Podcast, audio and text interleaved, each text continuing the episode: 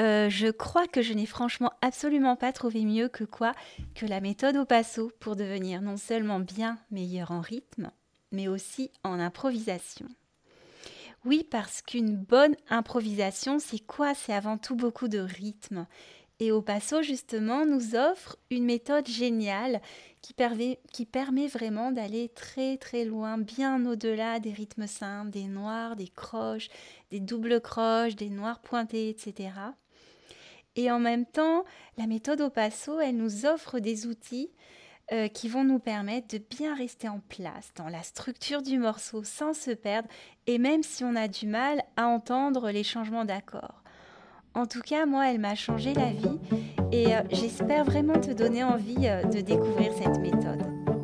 Bonjour et bienvenue dans le podcast Accroche-toi, un rendez-vous hebdomadaire à destination des musiciens débutants ou un peu plus expérimentés.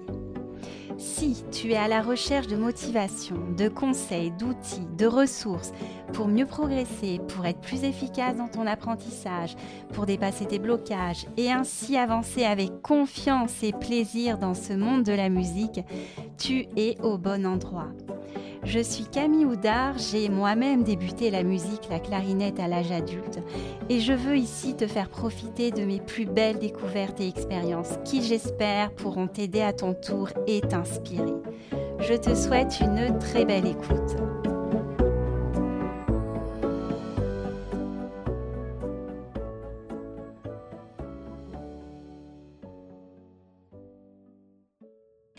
Salut, j'espère que tu vas bien.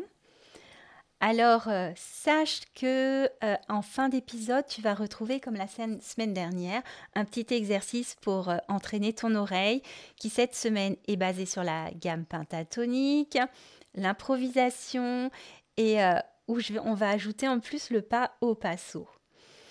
Alors, moi, j'ai fait un petit peu de jazz il y a quelques années, j'avais rejoint un atelier jazz dans mon école de musique. Donc dans cet atelier, on était amené à improviser, improviser sur des grilles d'accords.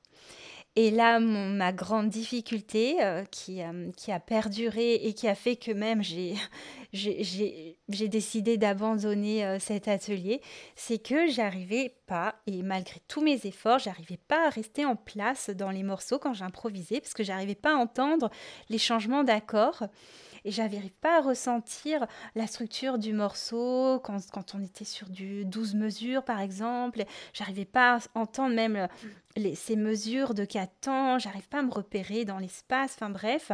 Et à chaque fois, j'étais là en train d'improviser, je m'amusais, je m'éclatais, ça j'aimais bien. Mais il y avait toujours ce moment où je relevais la tête, je regardais tout le monde en me disant euh, bon euh, j'en suis où, quand est-ce que ça se termine, da da da. Euh, voilà, donc c'était pas forcément euh, très confortable et j'avais beau travailler, j'y arrivais pas. J'avais donc ce premier problème et assez récemment, j'ai compris que j'en avais un deuxième. C'est-à-dire que j'étais en stage au Passo avec euh, Lucas Sciavata, qui est le créateur de la méthode au Passo. Et on était en train de faire un exercice en cercle. Et il nous demandait, donc on était en train de faire le, le pas au Passo à quatre temps, mais je t'en reparle plus bas. Et il nous demandait là-dessus d'improviser euh, sur euh, quatre mesures de quatre temps, je crois, et d'improviser en tapant des rythmes dans les mains. Alors moi, la première fois que j'ai essayé, je me suis mise à faire des trucs vraiment beaucoup trop compliqués parce que je voulais essayer de m'amuser. Et à ce moment-là, j'ai perdu vraiment la régularité de, de la pulsation, la régularité de la marche au passo. On en reparle. Euh, deuxième passage, donc pour, pour y arriver, je me suis mise à faire des choses beaucoup plus simples, des noirs, des croches, peut-être des doubles croches, mais c'était vraiment resté très basique. Et euh, mais c'est là que je me suis rendu compte que j'étais pas capable de faire des rythmes un petit peu plus euh, sympas, j'étais obligée de rester sur les choses très carrées pour ne pas me perdre. Et c'est là que j'ai compris que j'avais vraiment un besoin de, travailler au niveau du rythme si je veux bien improviser. Et je me suis rendu compte que jusqu'à présent, ben, quand j'improvisais, j'étais plus dans la recherche de, notes, de mélodies, et, j'avais tendance à faire des choses qui manquaient un petit peu de, rythme. Et justement, ben, l'improvisation, c'est vraiment énormément de rythme. Même, euh, je me souviens que, lors de mes premiers cours, on me disait, tu sais, euh, Camille, t'as pas besoin de faire des choses aussi complexes. Tu prends trois notes et tu t'amuses avec ces trois notes. Et pour s'amuser avec ces trois notes, évidemment, il faut rajouter du rythme, il faut rajouter des silences, donc il faut s'amuser, quoi. Et, euh, et c'était pas ma qualité. Donc voilà. Alors c'est quoi la méthode au passo dans les grandes lignes? Bon, je t'en avais déjà parlé dans l'épisode 10, mais là on va un petit peu reprendre de façon un peu différente et plus en lien avec l'improvisation. Donc, elle a été créée dans les années 1990 par le Brésilien Lucas Ciavata. Donc, euh, en France, c'est une méthode qui commence quand même à être pas mal connue parce qu'il y a beaucoup de stages qui sont organisés. Il y a même une formation certifiante à laquelle j'ai commencé à participer euh, il y a 15 jours. Et puis, donc, il y a pas mal de professeurs qui commencent à mettre en place dans, leurs cours. Et elle est même enseignée au conservatoire de Besançon où elle donne vraiment des résultats assez impressionnants avec les élèves. Donc, pour comprendre la méthode au passo, il faut voir que vraiment, à la base de la musique, il y a quoi? À la base de la musique, il y a la pulsation. Euh, et la pulsation, c'est quoi? C'est vraiment un marquage des temps régulier et qui va servir de, structure pour la musique et pour son rythme. Alors, quand on ne connaît pas au passo, on a plusieurs façons de marquer euh, cette pulsation. Ça peut être en tapant du pied, moi c'est ce que je faisais. Euh, ça peut être euh, en, faisant un petit peu des, petits mouvements du corps. Ça peut être aussi en suivant le, chef d'orchestre. Euh, il, y a, il y a plusieurs façons de le faire. Après, moi, je te propose, parce que, en fait, moi, on me disait quand j'étais, j'avais tendance vraiment à, à, trop bouger, quand, en tout cas, c'est ce qu'on me disait quand je jouais. Et euh, on me disait, Camille, il faut vraiment que tu arrêtes de bouger. Eh bien là, moi, je te propose de faire une petite expérience.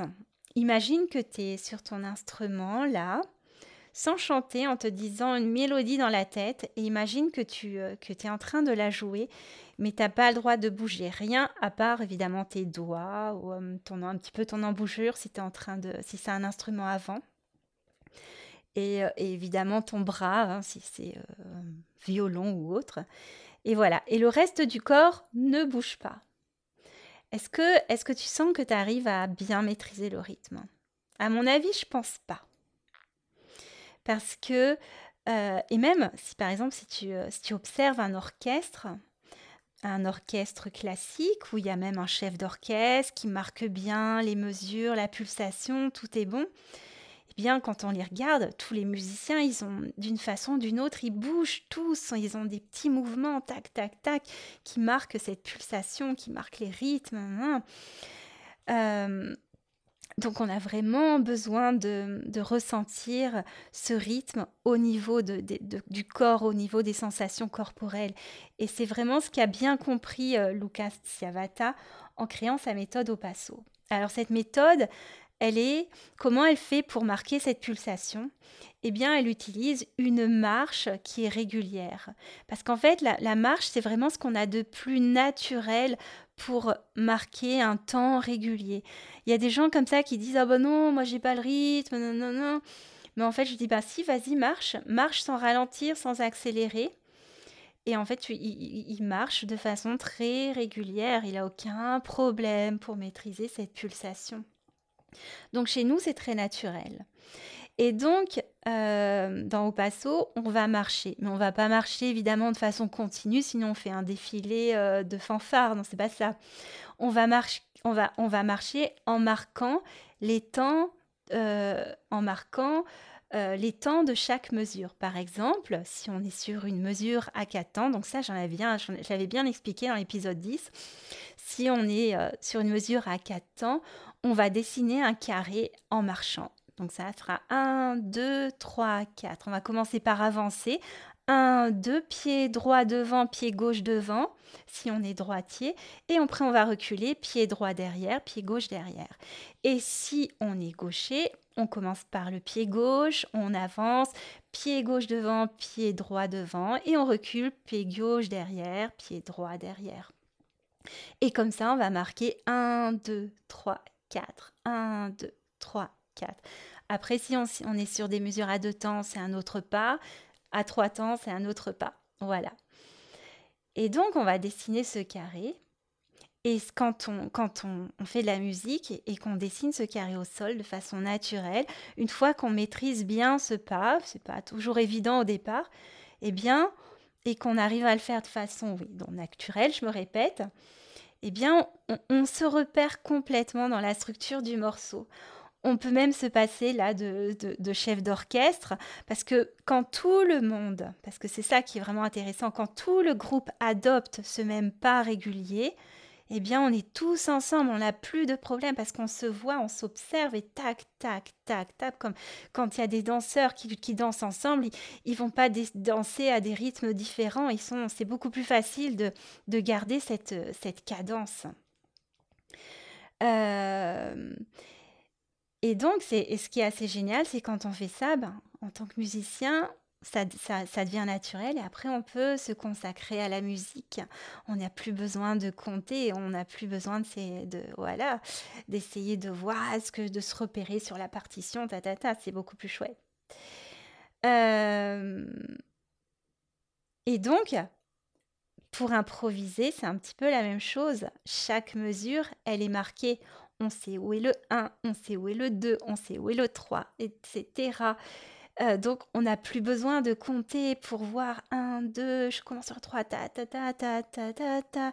Et hop, ah, je suis sur le 1. Donc là, hop, c'est le changement d'accord. Tchac, tchac, c'est beaucoup plus facile.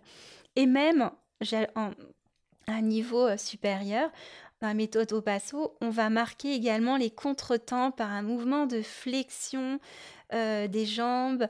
Et, et, ça, ça va permettre, ça va donner encore une aide supplémentaire, un repère supplémentaire euh, et qui va permettre de construire des rythmes un petit peu plus complexes. Euh, parce que on a, ce repère du temps, on a ce repère du contretemps, et entre ce temps et ce contretemps, on va pouvoir jouer les petites notes qui sont entre tout ça, les doubles croches, etc. Euh, et, on va pouvoir ajouter toute cette petite, toutes ces petites notes en l'air qui font vraiment la saveur de ces musiques qui ont du groove, du swing, où on joue pas sur les temps, on joue pas sur les contretemps, et ça c'est super intéressant. Alors moi avant, pour le rythme, euh, quand j'improvisais, je laissais à peu près un petit peu faire euh, comme ça vient. Voilà, tiens, c'est ça qui me sort, ah, super. sans conscientiser, sans savoir exactement ce que jouer. Maintenant, déjà, quand je commence à jouer un rythme, je fais Ah oui, là je fais ça, là je, suis sur le 2, le et, ta ta ta. Déjà, j'arrive à conscientiser. Et en plus, derrière, je peux même me dire ah ben là j'ai joué ça, mais qu'est-ce que je pourrais faire de différent? Et si j'essayais de jouer un petit peu ces petites doubles croches, ta ta ta, donc ça me permet vraiment d'aller explorer de façon consciente d'autres rythmes. Euh, et, de, sortir vraiment de, mes habitudes, euh, d'aller un petit peu vers autre chose. Voilà, et ça c'est super. Et, et après, euh, évidemment, quand on commence un petit peu plus, déjà si on a déjà ce marquage de la pulsation, si on a pris de nouvelles habitudes au niveau du rythme, si on l'a travaillé, si on commence à avoir vraiment des automatismes pour jouer des rythmes un petit peu plus, un petit peu plus sympas, il n'y a plus qu'à travailler après les notes, la mélodie, aller euh, travailler vraiment sur ces changements d'accords, aller trouver les notes qui sonnent bien. Euh, et une fois qu'on a fait tout ce travail, ben, l'idée après, c'est vraiment de, quand on se met à jouer comme ça en public, c'est vraiment, ou, à la maison, n'importe où, c'est vraiment de, on n'a plus besoin de notre mental qui est en train de réfléchir, je suis où, qu'est-ce que je fais, ah mince, je suis sur cette mesure, oh je me suis perdu, zut, bah, bah. Le mental, il a plus sa place parce qu'on est beaucoup plus en mode automatique. Et, euh, euh, Et donc les, automatismes, ils prennent le relais et c'est là qu'on peut vraiment rentrer dans la création, dans le plaisir de, jouer. Euh, on, peut aller vers, dans les émotions, qu'est-ce que j'ai envie de dire, comment là. Et c'est vachement, c'est là qu'on va, on va atteindre vraiment cet état euh, tant recherché de flow. Euh, voilà. donc, donc c'est vraiment un super, moi je pense que voilà, improvisation, c'est important d'aller euh, dissocier les apprentissages. L'apprentissage, bon, bien repérer, l'apprentissage pour repérer la structure, l'apprentissage pour vraiment euh, travailler les rythmes de façon un petit peu plus fine et cet apprentissage aussi pour bien entendre les accords et, aller chercher euh, les, gammes, les mélodies qui vont, qui, qui vont bien sonner avec, euh, avec ces accords et qui, sont, qui soient dans le style de la musique. Dans le, et voilà. Et à partir de ça, une fois qu'on a bien fait tout ce travail, on peut enfin s'exprimer comme musicien, comme artiste et, euh, improviser de de façon beaucoup plus libre et ça c'est super. Alors on en vient maintenant au petit exercice du jour. Alors je te propose de faire une petite improvisation euh, euh, en chantant. Cette fois-ci, c'était la dernière fois on l'avait fait sur Do, Ré, Mi, Sol et là on va le faire sur la gamme pentatonique. Donc la gamme pentatonique, en fait, c'est la gamme majeure sans le Fa et le Si. Donc c'est par rapport à la semaine dernière, on rajoute juste le La. Ça fait Do, Ré, Mi, Sol, La, Sol, Mi, Ré, Do. Alors déjà, dans un premier temps, je, t'encourage un petit peu à, jouer un petit peu avec ta voix, essayer de vraiment la chanter.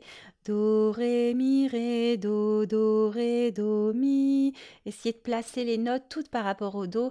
Do, ré, do, mi, do, sol, do, la, do, sol, do, mi, do, ré, do. Après, tu peux partir euh, du ré. Do, ré, ré, mi, ré, mi, ré, sol, ré, mi, ré, sol, ré, la, ré, sol, ré, mi, ré, do. Tu peux aussi le faire avec le mi. Do, mi, mi, sol, mi, sol, la, sol, mi, mi, sol, mi, la, mi, ré, mi, do sol, la, sol, sol, la, sol. Bref, un petit peu jouer avec les différents intervalles qui constituent euh, cette gamme pentatonique. Et après, je te propose de rajouter le pas au passo. Donc, sur des, sur des mesures à 4 temps, on va faire 1, 2, 3, 4. Donc, je dessine un carré, comme je t'ai expliqué tout à l'heure, avec mes pieds. 1, 2, 3, 4. Et là, tu vas essayer de, de chanter, d'improviser à partir de Do, Do, Ré, Mi, Sol, La, Sol, Mi, Ré, Do, tout en faisant ces pas. Et ce que je te propose, c'est de vraiment marquer le premier temps en tapant dans les mains. Donc ça fait 1, 2, 3, 4. Do, Mi, Sol, Sol, La, Sol. Sol, La, Sol, Mi, Ré, Mi, Ré, Do. La, Sol, La, Sol, Sol, Mi, Ré, Mi, Ré, Do. Alors voilà, je te suggère de continuer à t'entraîner un petit peu chaque jour euh, en chantant cette gamme pentatonique Do, Ré, Mi, Sol, La, Sol, Mi, Ré, Do, tout en rajoutant le pas au passo pour bien ressentir ces mesures à quatre temps tout en tapant pour commencer juste le 1 pour euh, bien sentir là où se trouve le premier temps de chaque mesure. Et puis après, tu peux t'entraîner à le faire sur des cycles de 4 mesures, de 8 mesures, de 12 mesures pour bien ressentir les phrasés. C'est donc la fin de cet épisode. J'espère avoir réussi à te montrer tout l'intérêt du pas au passo dans l'improvisation. En tout cas, pour moi, même si je n'ai pas encore pris le temps de, pratiquer comme je le souhaiterais, c'est euh, vraiment, je dirais, une, euh, une révolution dans ma façon de travailler le rythme et l'improvisation. Et je sais qu'avec cet outil, je peux aller vraiment très loin, mhm, si je me donne la peine. Si cet épisode t'a plu, et euh, pour mieux faire connaître euh, ce podcast et puis aussi cette méthode qui est géniale, n'hésite pas à le partager à ton entourage et puis bien sûr n'oublie pas de t'abonner si ce n'est déjà fait. Merci pour ton écoute et à très bientôt.